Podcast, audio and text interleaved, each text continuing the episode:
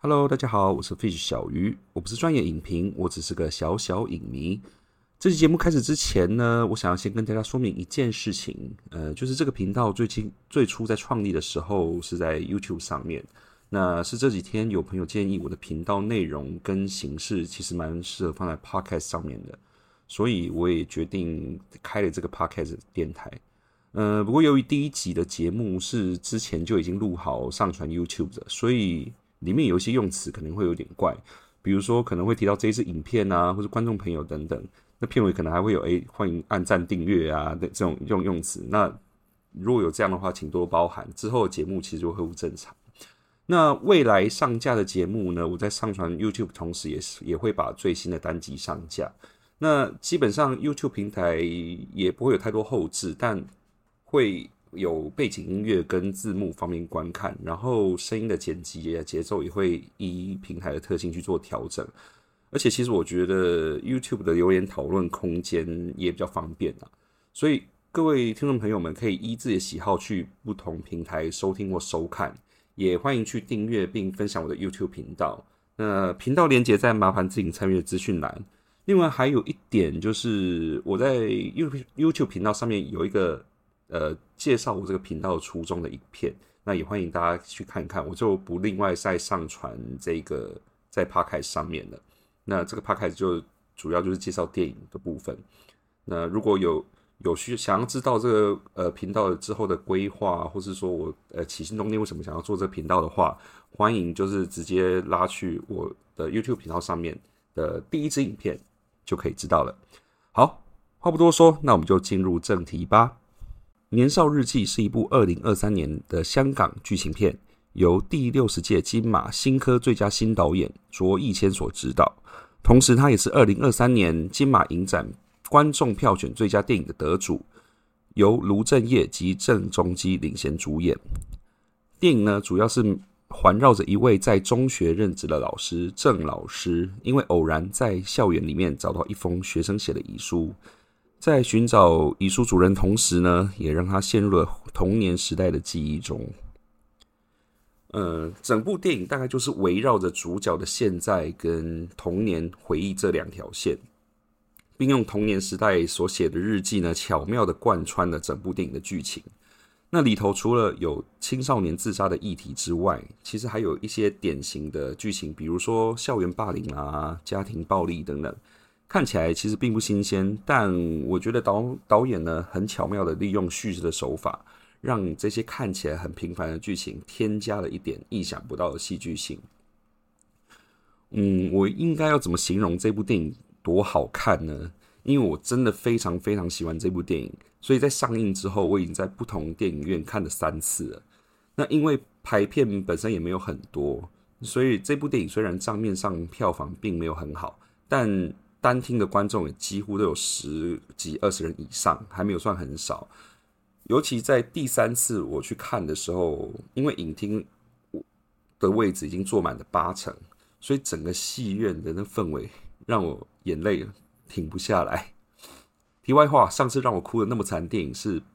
皮克斯工作室的《可可夜总会》，虽然这两部电影的哭点完全不相同，就是了啦。或许呢，之后我有机会也会分享这一部影片，我真的觉得非常好看。总之呢，如果你已经看过《年少日记》，也跟我一样非常喜欢的朋友，你应该都知道我在说什么。所以呢，还没有看过的朋友们，如果你有被烧到这支影片，你就先按暂停，不要再看下去了，赶紧去戏院看《年少日记》吧。我再给你三秒钟按暂停或是离开，因为接下来就是有雷的剧情心得了。我直接从这一部电影最大的爆点开始讲好了。嗯，不知道大家有没有跟我一样，其实，在电影的前半段就隐约觉得这个事情不太对。最明显的两个地方，第一个就是在现代的视角，每一个人在叫男主角的时候啊，其实都没有说他的名字，要么就是郑老师啊，要么郑 Sir 或是郑先生之类的。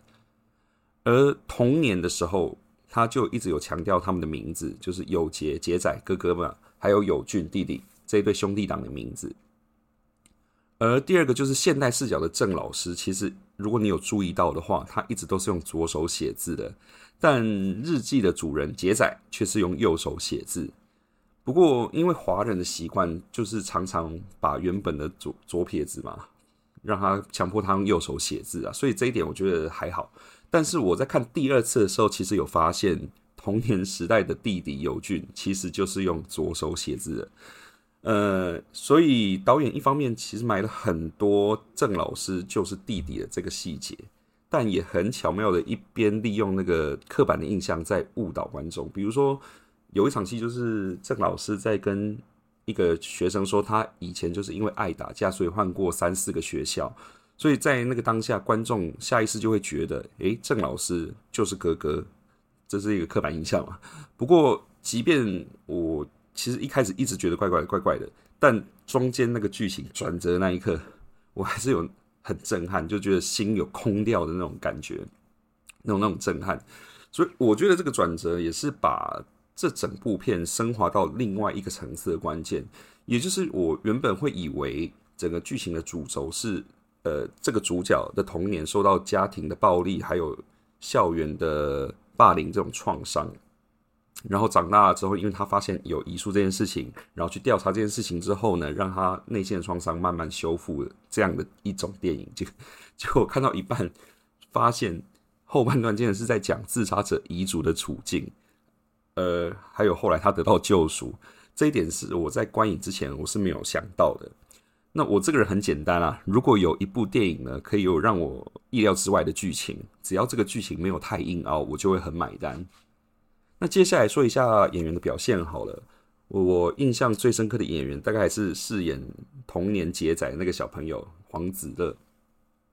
呃，大家可以回想有一幕，就是他在教室被老师叫去前面罚站那一场戏。他原本是背对着那个教室，就一转头，那个泪眼汪汪那个表情，然后配上他那个很无辜的那个表情，真是让人打从心里觉得很心疼。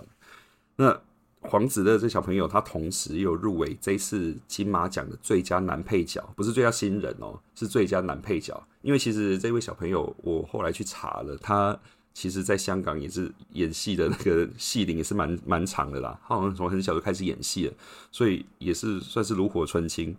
所以他这次入围最佳男配角，虽然没有得奖，但对他来讲也是一个很大的肯定了。呃，不过这部片虽然剧情有惊艳到我，但是在角色的个性塑造方面，尤其是主角的爸爸妈妈方面，虽然他们演技是完全没有问题的，我觉得他们演的非常非常好，但是在角色的设计上面就是有点样板化。嗯，样板化要怎么讲呢？也就是我们一般在看电影的时候，如果那个电那部电影里面有家庭暴力、言语暴力的剧情，大概就是会就是我们在电影里面看到那个样子。这一点算是我觉得有点可惜，就是他们那个角度、那个角色没有过多再深化的那种感觉，我自己是这样认为。但是或许你们有不同的想法也说不定。那说到爸爸，说到爸爸这个角色，我觉得有印象最深刻哭点。这时候我要来讲哭点，就是大概就是接近尾声的时候，爸爸就是病危嘛，快要快要过过世的那边，他男主角就拿着那个。已已经被播坏掉的那个录音带，然后爸爸的秘书说，他刚入职的时候那卷音带其实还是好的，